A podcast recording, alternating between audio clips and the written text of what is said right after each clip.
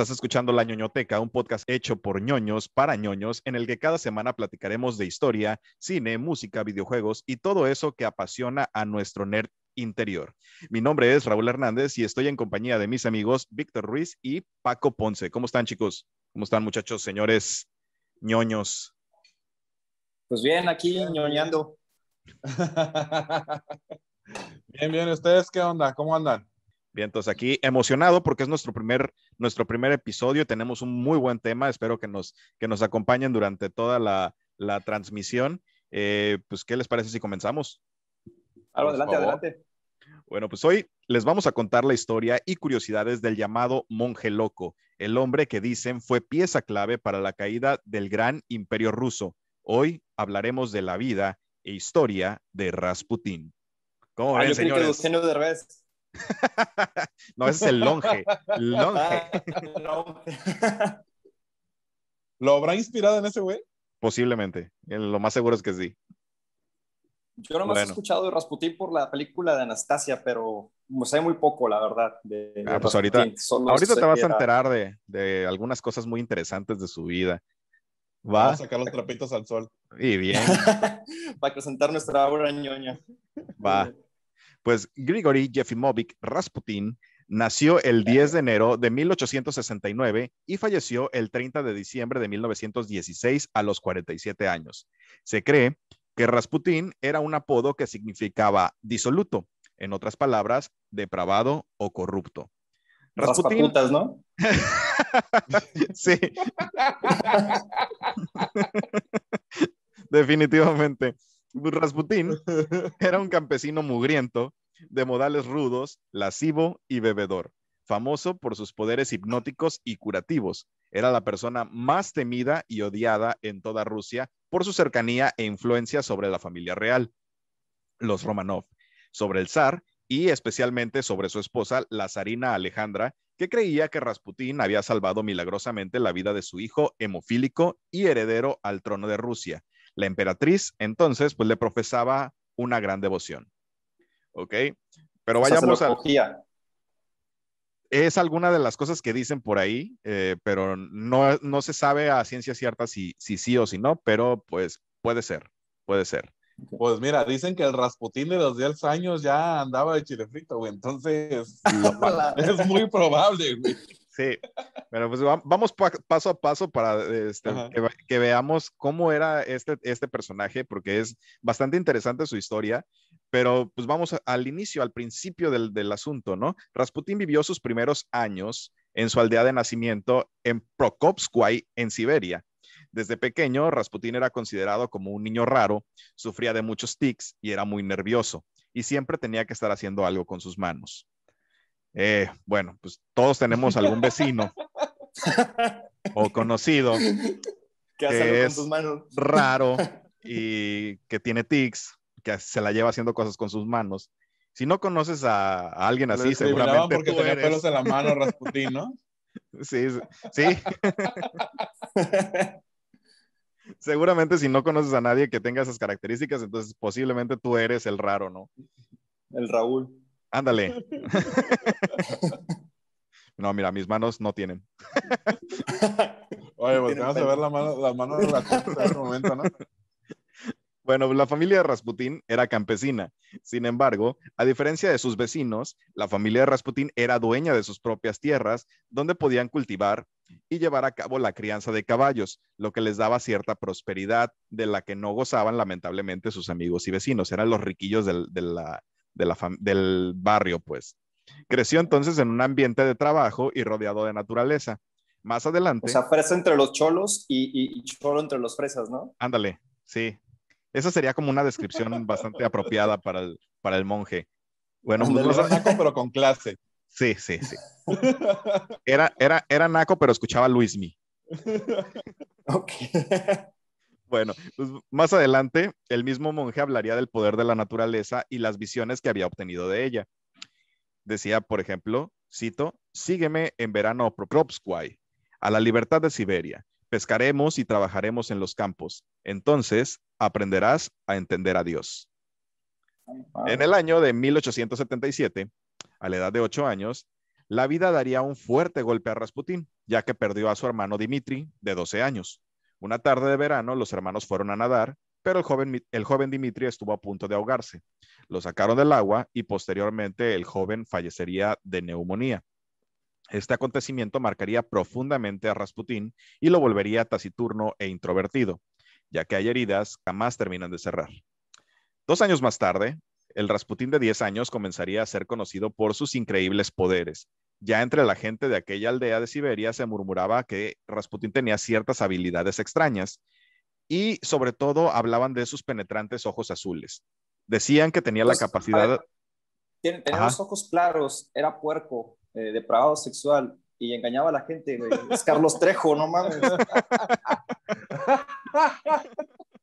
Sí, Definitivamente, güey. Era cazafantasmas, güey. Carlos Trejo Ruso. Sí, era la versión, la versión rusa. Trejovsky. Bueno, decían que, que tenía la capacidad de leer la mente y de sanar animales con simplemente colocar sus manos sobre ellos. Sin embargo, con Rasputín es muy difícil saber qué es verdad y qué es mentira, ya que lo rodea siempre una aura de misterio, de misticismo. Se cuenta que se contagió de unas fiebres que lo hacían delirar y en aquel tiempo se había producido un robo de caballos en la aldea y sin que nadie supiera cómo se había enterado, saltó de la cama y se lanzó sobre un vecino y le dijo, este es el ladrón. En efecto, después se demostró que aquel hombre había robado el caballo. Entonces, No manches, así de cañón. así, así, el vato ya se la jugaba y señalaba a los, a los vecinos como ladrones y le valía madre, ¿no? Pues ya era conocido entonces por sus profecías y sus visiones. Su hija María cuenta que con 14 años gritó un día, el reino de Dios está con nosotros. Y de pronto se fue corriendo y se fue a esconder a un bosque donde permaneció un buen rato hasta que, se- hasta que regresó con el rostro bañado con una luminosa tristeza. Evidentemente, pues su hija a los, no lo conocía, ¿no? Pues, tenía 14 años el güey, todavía no tenía hija, entonces pues no sabemos si es verdad lo que dijo o no. Las habilidades o poderes de Rasputín eran continuamente atribuidas a Dios, a un don bendito, pero su conducta estaba muy lejos de ser la de un ser divino. Ya como adolescente se hablaba mucho de la vida sexual del famoso monje. Se le Ha de conocía, ser divino. lo tenía divino, ¿no? Va de ser domingo de diversión. Ya como adolescente se hablaba mucho de la vida sexual del, del monje y se le conocía por ser atrevido, mujeriego y ser extrema- extremadamente activo sexualmente desde muy temprana edad. Se contaba que era un gran amante.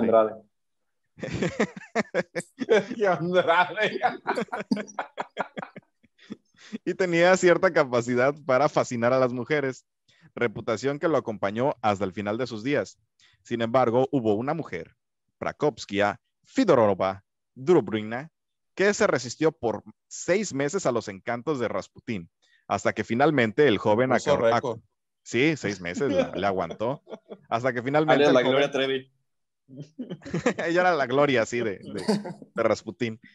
Pero finalmente, eh, Rasputín acordó casarse con ella y él, eh, él tenía 19 años entonces y ella 23. Concibieron cinco hijos, de los cuales dos murieron a temprana edad, pero el matrimonio no aminoró las aventuras sexuales de Rasputín y pese a lo que podía pensarse, su esposa no estaba en desacuerdo con la vida de libertinaje y las múltiples amantes de su marido. Decía, Ah, si era Gloria Trevi, güey. No mames. decía que su esposo era lo suficientemente hombre para estar con más de una mujer. Yo A mi conozco, viejo le tiene y le sobra para lo que quieran. Hagan fila que aquí las van a atender, mija. Mira, de a tres. bueno, pues con el tiempo, la situación para Rasputín no mejoraría. Al contrario, además de su conducta sexual desenfrenada, comenzó a tener más, más comportamientos problemáticos. No encontraba trabajo, se dio a la bebida, participó en el robo de caballos. ¿Cómo chiles terminó este cabrón en la pinche Pero realeza? No mames. O sea, Fíjate que... de al pinche Brian, güey. Sí, exacto, rusa, exacto, güey. ¿no? Es, es el Brian ruso, exacto. O sea, el vato nada más le faltaba andar en su itálica, güey. O sea, embarazó una más grande, tuvo cinco chiquillos, pisaba a diestra y siniestra, no chambeaba, pisteaba. No, hombre, güey, este cabrón Ojo claro. le faltó así para ser mexicano de Tepito, güey. Era mexa. Sí, güey, tenía descendencia por ahí. Gutierrowski o algo así. Gutierrowski. Bueno, pues curiosamente, a todos sus compinches los desterraron de Siberia y él fue el único que no fue condenado. Ahí seguían los contactos, ¿no? Su, su compa el judicial. A todo el barrio, menos a él. Oye, pues si era tan cabrón, ya lo conocían de todos los desmadres que hacía, güey, ya se los había hecho compas. Sí. Bueno, pero pese a esto, él no se dio en su comportamiento y los aldeanos ya los tenía hasta la madre y dijeron, eh, pues vamos a echarlo del pueblo. Y Rasputín decidió expiar sus, expiar sus pecados saliendo de la aldea, se internó en el bosque abandonando a su familia y caminó 300 kilómetros. Finalmente encontró un monasterio. Las malas lenguas dicen que estaba involucrado en la muerte de un niño, pero nunca se comprobó nada. ¿Ok? Ay, güey. Ya en el monasterio, Rasputín tiene uno de los momentos más relevantes de su historia. Conoce a un hombre llamado Macari, reconocido por la gente del monasterio como uno de los hombres más sabios del lugar. Macari tomaría especial atención en Rasputín y en sus supuestos dones. Le decía que tenía vocación y habilidades espirituales que era necesario desarrollar. O sea, este güey era como el coach. Era, ser le el dijo- padre de Omar, güey. Le dijo, you are the chosen one. Eres el niño de todo el desmadre que vas a armar, cabrón. Tú eras el elegido, Agarra- Rasputín. Agarra la pastilla azul o la roja, ¿cuál quieres? Bueno, pues como les decía, este, pues él estaba muy interesado, Macari estaba muy interesado en los supuestos dones y decía que tenía que desarrollarlos, ¿no? Rasputín al parecer lo hizo, permaneció un tiempo en el monasterio por algunos meses y aunque nunca se convirtió realmente en sacerdote o monje, le dicen eh, monje, pero realmente no lo es, nunca se convirtió, su actitud y su manera de expresarse sí sufrió un cambio categórico. Se dedicó a la oración y a la meditación. Bueno, pues entonces, este, vemos que cambió la actitud, ¿no? O sea, seguía haciendo sus desmadres, pero ahora lo hacía en el nombre de Dios. No es muy alejado de lo que pasa actualmente. No, no, no. Finalmente, chécate esto, ¿eh? Finalmente, Rasputín regresaría a su aldea, asegurando haber tenido una visión de la Virgen María que le inspiraba nuevamente a dejar su aldea para unirse a los flagelantes o azotados, que este era un grupo religioso que no era admitido por la Iglesia Ortodoxa rusa. Según estos güeyes, tenían una peculiar asociación.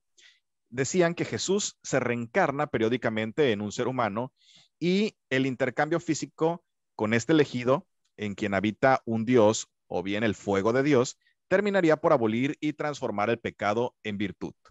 Enseñaban que dentro de cada ser humano habita una pequeña chispa divina, la llama interna, y el reconocimiento de esta esencia mágica dentro de cada hombre era suficiente para liberarse de cualquier tipo de restricciones, ya sea sociales, sexuales o intelectuales.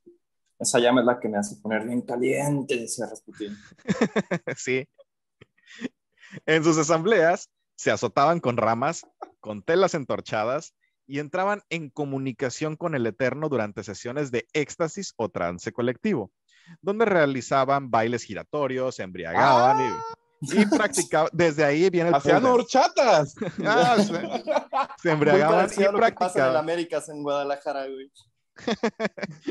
Bueno, practicaban una frenética actividad sexual, seguido de un arrepentimiento contrito y angustiado, de donde salen purificados. O sea, primero hacían todo su cochinero y después se arrepentían y decían, ay, pues Diosito ya nos perdonó, ¿no? El tapanco. Y por supuesto, nuestro buen Rasputín era uno de los más fieles participantes. Ahí fue donde nació Bueno, la leyenda sexual que afirma que se acostó con buena parte de la nobleza rusa y que su miembro excesivamente desarrollado se hizo famoso en el país. Ah, era tripié, Rasputín. Era tripié, sí. De hecho, aquí dato curioso, este, cuando estaba haciendo esta investigación, dicen que en un museo de Rusia tienen el acá de Rasputín guardado en formol. Ah, la, verga Obviamente- mágica. Obviamente nadie, ah, nadie ha podido asegurar que es de él, ¿no? O sea, pero dicen que ahí Es está. la verga, la verga mágica. Si la frotas tres veces al día, güey, vas a tener un deseo. Yo prefiero no tener deseos de ningún tipo.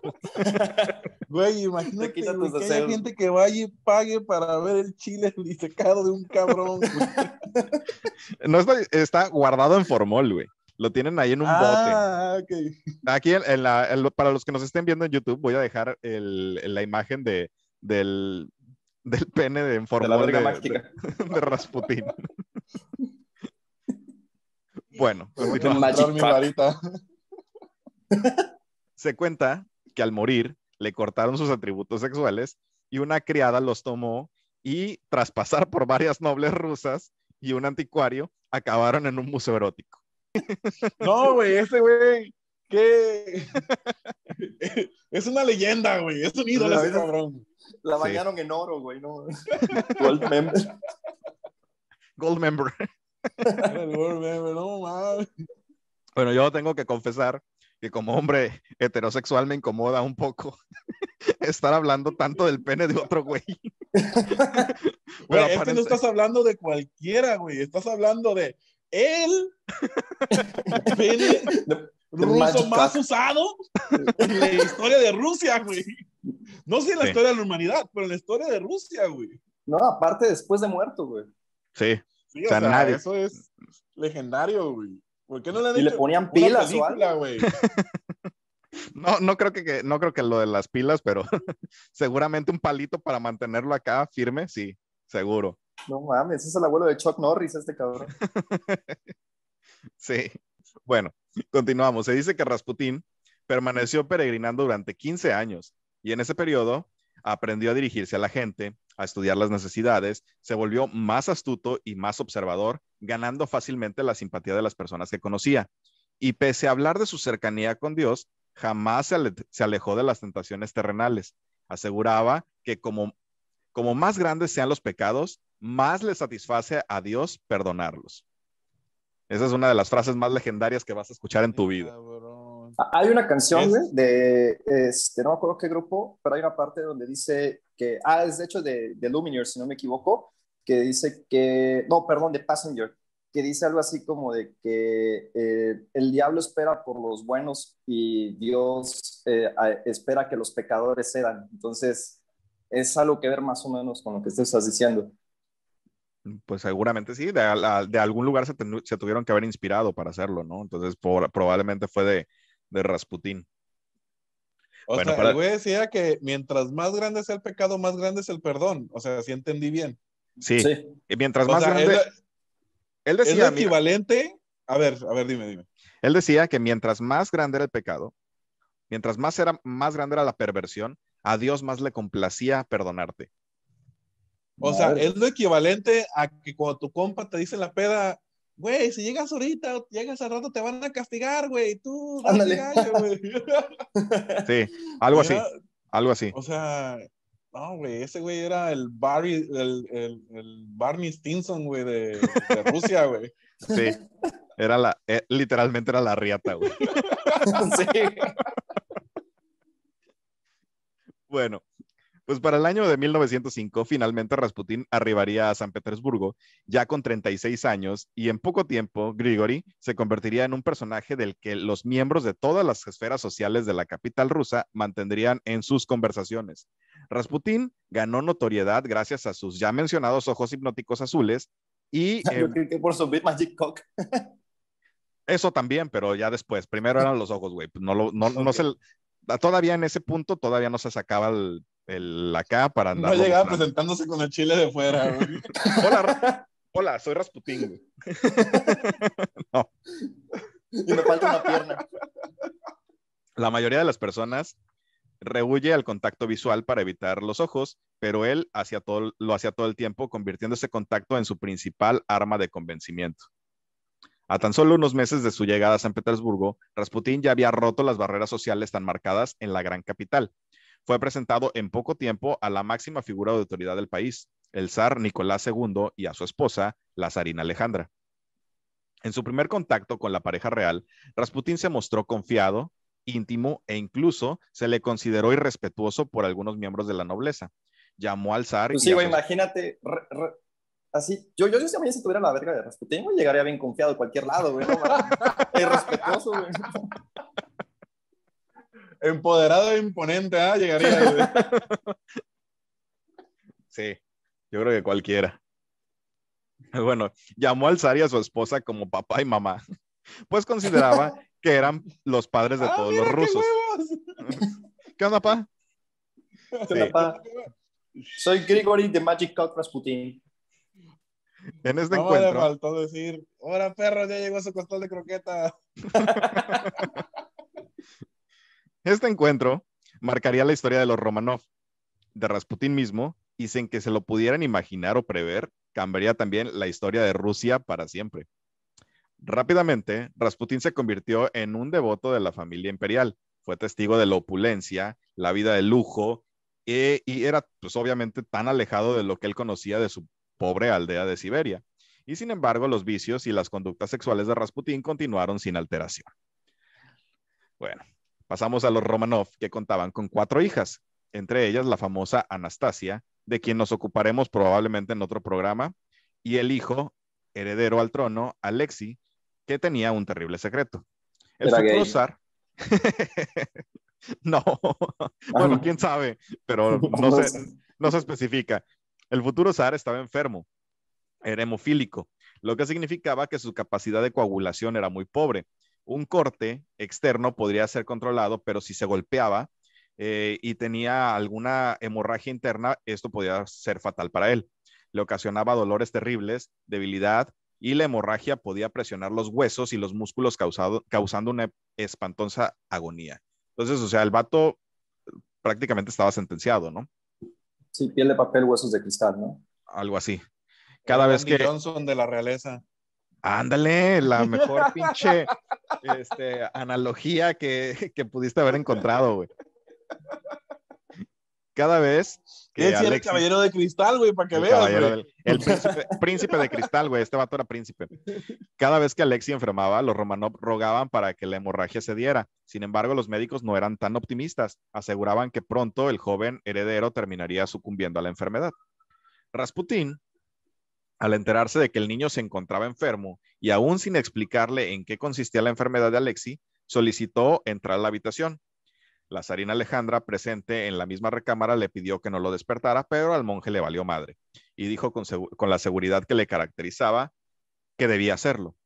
Le pellizcó la nariz al joven y después de hablar con él, y después de hablar con él por un momento, el niño se puso feliz y volvió a dormir mientras la fiebre comenzaba a ceder. Se había producido. a su oído y le dijo.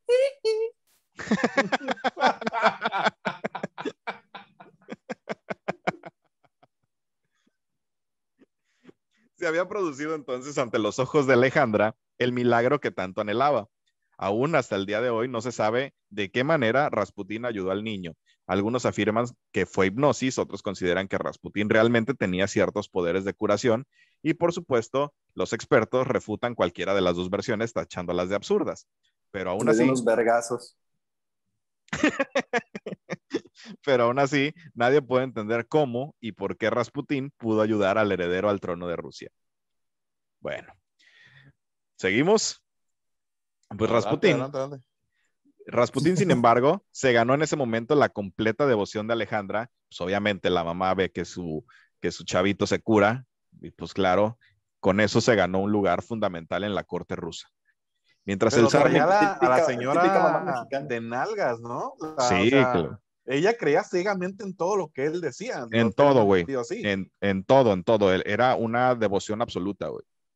Le tenía una devoción. señora mexicana, esas de que tienen, eh, son mamás solteras y llega que cualquier cabrón te dice, no, yo tengo la verga bien chida y pues, tengo contactos y, y le cree. con tu hijo, le doy dulces y le cree. sí, algo así. O como la típica señora, la típica señora este, también mexicana, la doñita, que este, va con, el, con la señora que le lee las cartas y le tiene una, una fe ciega, ¿no? O sea, la señora le dice lo que quiere escuchar y ya, y con eso, no, es que yo trabaja con una mujer rubia. tenga, cuidado porque lo están sacando. Oye, pero entonces, a ver, a lo que tú me cuentas, Rusia no es tan distinto a México, ¿eh? No, pues es, somos seres humanos a final de cuentas, güey, y, lo que no entendemos lo, lo, queremos, lo siempre lo asociamos a lo, a lo divino, a lo, a, cosas así mágicas, ¿no? Entonces, este, no, la ciencia te dice, eh, pues es, es fácil, ¿no? Lo vemos ahorita en la actualidad. La ciencia te dice, güey, te tienes que vacunar para que el, el COVID, pues ya no. Pero no, hay unos vatos que dicen, no, pues yo me voy a tomar el dióxido de cloro que, que me recomendó acá mi, mi, vecino y te lo chingas. Y no tiene ningún sustento científico, pero tú te lo chingas. Pero mi comadre me dijo que conoce una prima que se alivió. Ándale, así, exactamente. bien. Con té de ajo y canela. O como cuando creen que les quitan, o como cuando creen que les sacaban el líquido de las rodillas a la gente del seguro, güey. No, no mames. Esa fue de las peores, güey. Esa y la de la, de la antena 5G, güey, yo creo que son las, las, las peores que, pude haber escuchado. O sea, ya... yo admiro a los conspiranoicos por eso, güey. Son muy creativos, güey. O pero, a mí nunca se me hubiera ocurrido esa mamada, güey. O sea, pero ya, ya, ya pensar, o sea, te pones a pensar, el güey, es que me van a inyectar un chip con nanotecnología para controlarme y por eso el COVID está, está ahí, porque realmente es un plan de las, de las este, altas esferas en que nos quieren controlar la mente. Güey, ¿de dónde sale tanta mamada? ¿Qué churro te, te fumaste para que te diera esa pinche idea? Güey, no mames, o sea, no. Mira, de los gringos lo entiendo porque están avanzados en tecnología, o a lo mejor los chinos, o a lo mejor los rusos si quieres, pero, güey, en México, pues por eso. No hemos alcanzado para pavimentar todas las calles, güey. ¿Quieres que tengas un pinche chip? No, no mames, güey. Hay gente que agarra los baches de alberca, no, cabrón. ¿Sabes qué? A lo mejor a la, a la Mary sí es cierto, güey. Por eso nosotros todavía no tenemos tantas vacunas, porque pues simplemente no, no, no, podemos, no podemos todavía llegar a, a eso, güey. No hay, no, hay, no hay varo aquí, güey. No podemos comprar el chip. Pero, pero a, a, Rusia la vacunó media, media verga de Rasputin, güey, ¿no? ¿Cuántos hijos habrá tenido ese güey no reconocido? No reconocido, seguramente un montón, güey. Un chingo. Seguramente no. no, no... ¿Ahí se dará un tiro con el Genghis Khan? Yo creo que sí, seguramente sí. Sí, bueno. Pues, como les decía, mientras el zar Nicolás y su esposa consideraban a Rasputín como un santo milagroso que ayudaba a mantener controlada la enfermedad del único posible heredero al trono, el monje continuaba con sus aventuras sexuales. Muchas mujeres se sentían sexualmente atraídas al místico hombre y él no dudaba en enrolarse en múltiples relaciones carnales. La reputación sexual de Rasputín, por supuesto, llegó a oídos de la pareja real. Los más cercanos amigos y miembros de la nobleza no estaban de acuerdo con la presencia continua y con la influencia que tenía el monje en el zar y sobre todo en la zarina. Sin embargo, Nicolás y Alejandra se sentían atrapados en un dilema no podían revelar los motivos de su cercanía con Rasputín porque se corría el riesgo de develar el secreto de la enfermedad de Alexi y con ello el linaje y la preservación de la corona rusa.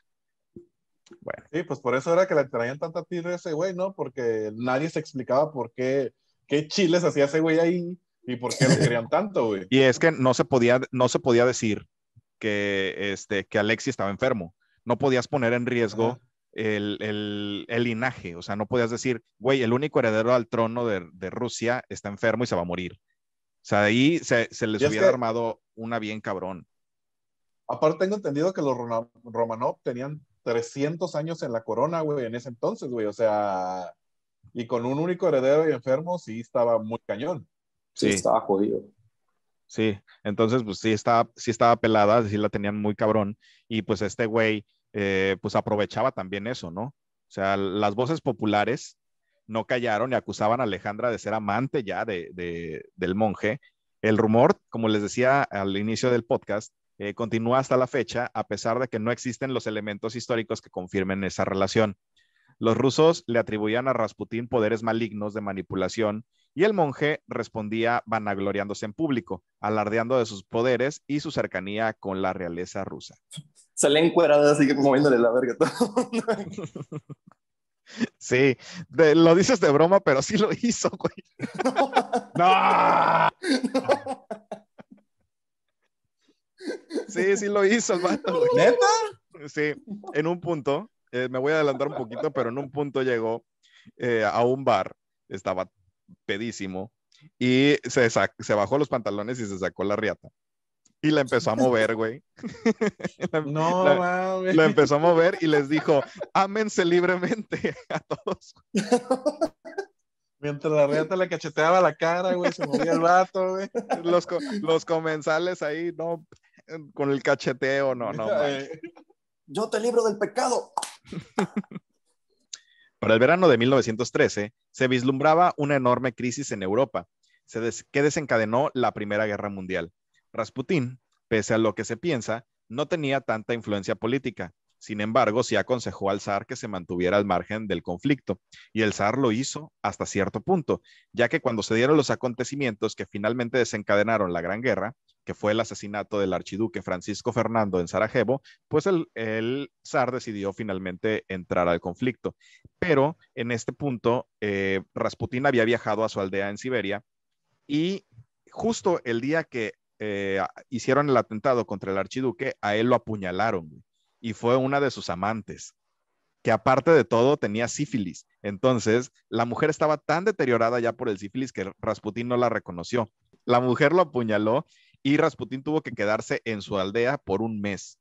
Sin embargo, le mandó una carta al zar. Bienvenido al mundo del sífilis. No, pero, pero hubiera estado mejor. le mandó una carta al zar donde le decía que se mantuviera alejado de la guerra porque iba a traer, eh, pues, lo peor para el pueblo ruso. Prácticamente ahí se, se, hizo como que si hubiera sido una profecía, porque justo lo que él le dijo que iba a pasar, pues pasó, pero pues no era como muy difícil de adivinar, güey. Si te vas a la guerra, pues obviamente va a haber miles de muertos y sangre por todos lados y hambruna, o sea, no es como que, puta, el vato tenía poderes mágicos y lo pudo adivinar, ¿no? No. Así como el Spider-Man, el sentido arácnido, al Rasputín le tintileó el sentido común, güey. Cosa que le, le tintileó la ñonga, güey. La ñonga le tintileó. No, Sar, no, Sar, es que, es que se me para de repente, eso es un mal augurio. Si se me inclina a la derecha, Sar, no debes de ir, güey. No debes de ir. Bueno, pero la guerra eh, ayudó al zar que había perdido mucha popularidad por culpa de Rasputin, le ayudó a restaurar su popularidad por mero patriotismo. Eh, Rasputin, sin embargo, pues no ayudaba mucho, ya que a pesar de que eh, jamás se recuperó de la puñalada que le dieron, no, no paró en su desenfreno y para compensar el dolor que sentía bebía un chingo, lo que lo hacía ser incluso más hostil e irritable. En este punto, eh, es en este punto donde comenzaba la leyenda de Rasputín con sus abusos de alcohol que lo llevarían a visitar casi cada noche tabernas, bares y prostíbulos. Tenía sexo sin control con una cantidad inimaginable de mujeres. El zar le había puesto protección policial para salvaguardar su integridad y evitar un nuevo atentado. Y fueron estos policías los que llevaban un registro de las aventuras del monje. O sea, los güeyes literalmente en una libretita llevaban, esta noche llegó Rasputín con tal mujer y este, la mujer salió gritando del cuarto, ¿no? Este, o sea, Rasputín en ese entonces llevó una vida de diputado mexicano recién pagado. Sí, así. Ponte ruso. Era el Pancho Cachondo ruso, güey. ok, esa de Ponte ruso, sí, ah, güey. Ponte ruso, ponte león. Una de las notas mencionaba que en alguna ocasión en un bar, un ebrio Rasputín se pondría de pie y bajaría sus pantalones, la que les conté, y sacudiría su pene en el rostro de los comensales a quienes les diría, ámense libremente. Sin embargo... A los, guaruras así de, hoy Rasputín invertó la hurracarrana invertida. Hoy buen día. Rasputín desmayó de un macanazo a una prostituta en la nuca. Hoy es el día de las cachetadas del guajolote. Bueno, sin embargo, y pese a su comportamiento, la corona rusa se mantenía fiel a Rasputín debido a su trabajo como sanador del príncipe. El zar, por su parte, tenía la mente enfocada en la guerra, que cobraba la vida de miles de rusos. Casi, un, casi medio millón de rusos había perecido frente al, al, frente de la guerra. Y el otro medio millón en frente de Rasputín. ¿Sabes qué? Que yo creo que mandaron a todos los hombres y ese güey era el único que quedaba y por eso se fusiló a todas las mujeres rusas, güey. Peor es nada. Entonces el zar. sacrificarse, güey. Sí, güey. Para ayudar a todas pobres mujeres desconsoladas, güey. bueno, entonces el zar decidió que tenía que ir al frente de batalla y fue el momento en el que Rasputín sería posiblemente el hombre más influyente y también el más odiado de toda Rusia. La zarina se penetrante. la zarina se convirtió en la cabeza del gobierno y el monje loco en la verdadera voz detrás de sus decisiones. Los revolucionarios entonces aprovecharon la mala fama de Rasputín para tener argumentos contra el régimen del zar. En este punto, los revolucionarios y la nobleza rusa, pues no lo quería para nada, güey. Entonces lo acusaron, necesitaban un chivo expiatorio y lo acusaron de ser un espía alemán. Una cosa tras otra, güey, pero sinceramente, pues Rasputín nada más era un vato loco que tenía una vergota.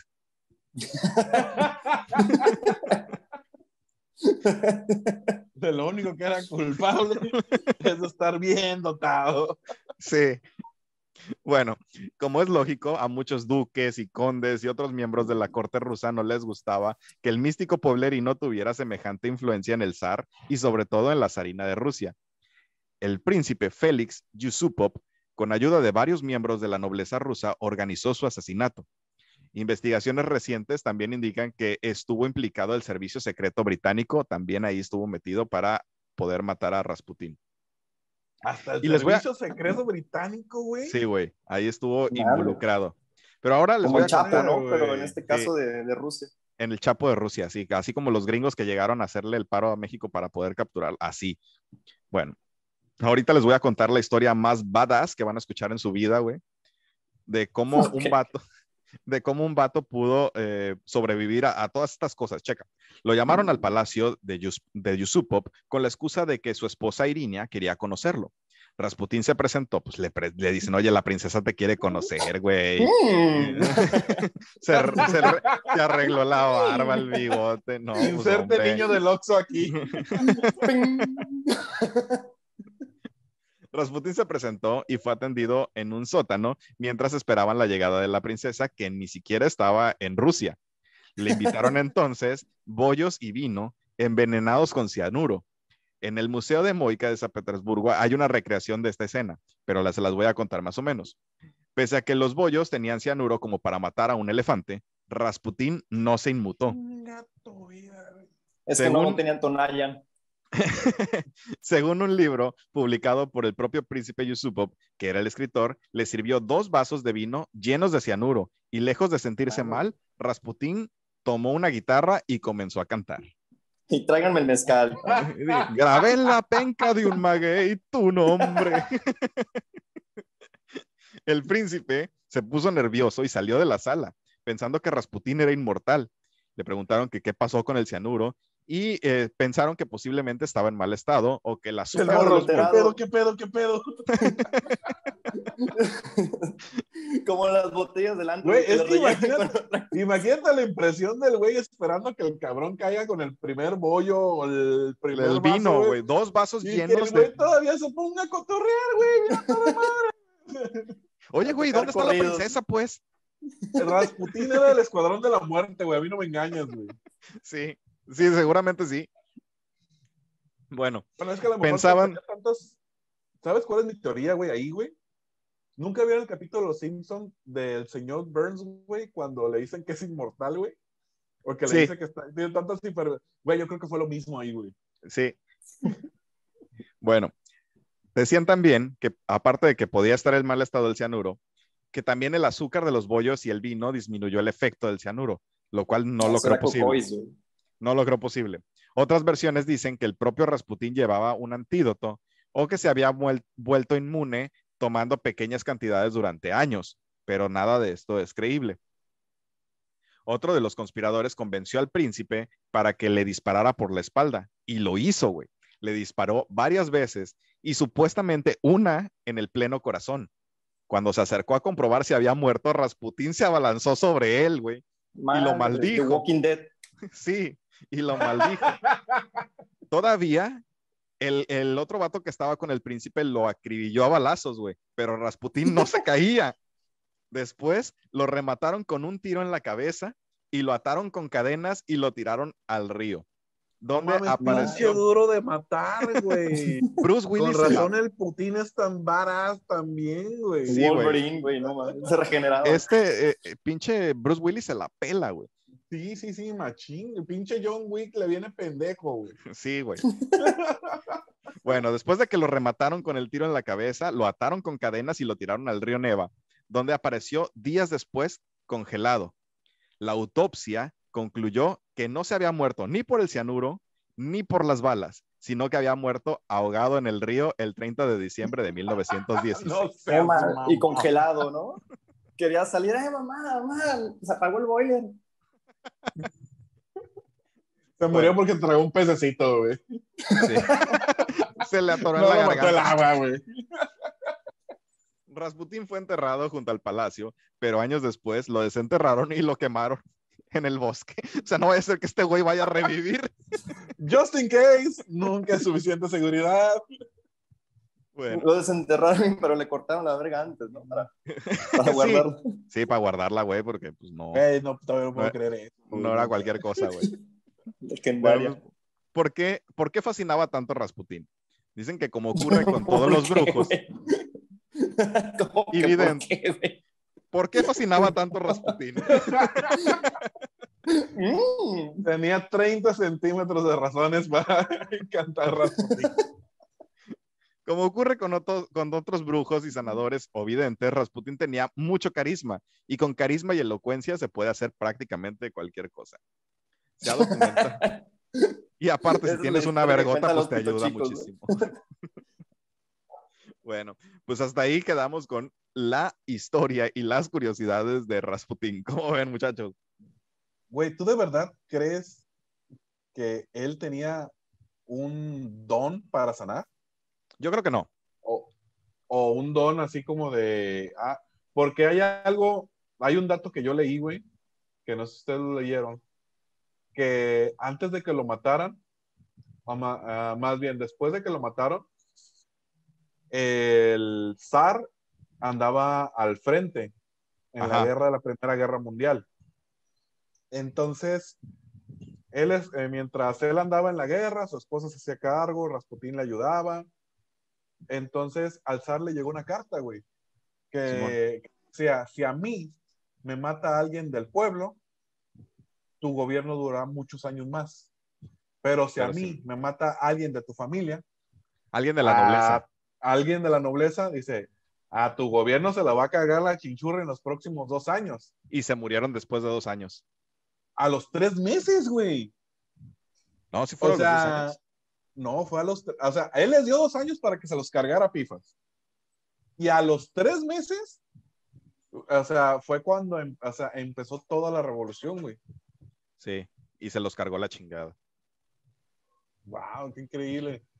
Yo no pues pienso, bueno, yo no creo, desde mi punto de vista, yo soy muy escéptico en esas cosas. Yo no creo que eh, tenga poderes, ni que tuviera poderes curativos, ni que tuviera eh, facilidad de hipnosis y todo. Yo creo que era un güey muy verbo, que sabía cómo manipular a las personas. Y, un Brian. Un Brian, un Brian, pero con, más habilidades todavía, ¿no? ¿Y cómo explicas lo de curar al morrito, güey? No lo puedo explicar. Güey. no tengo pruebas, pero tampoco tengo dudas. yo, no, yo no puedo explicar por qué llevo tanto tiempo pensando en la verga de un vato, güey. Es que volvemos al mismo, güey. No es cualquier eh, pene del que estás hablando, güey. No es, cualquier riata, es la riata. Es, es, la riata. Es la riata, exactamente. Es correcto. Pues, señores, con eso terminamos nuestro primer podcast de La ñoñoteca. Espero que les haya gustado. Eh, voy a dejar la descripción, en la descripción del video, nuestras redes sociales para que nos sigan. Eh, vamos a estar en Spotify, vamos a estar en Google Podcast, en Apple Podcast y por supuesto en YouTube. Entonces, por favor, síganos, eh, suscríbanse a nuestro canal y eh, nos vemos la próxima semana con un nuevo tema ñoño para ustedes. Hasta la próxima. Buenas noches. Buenas noches.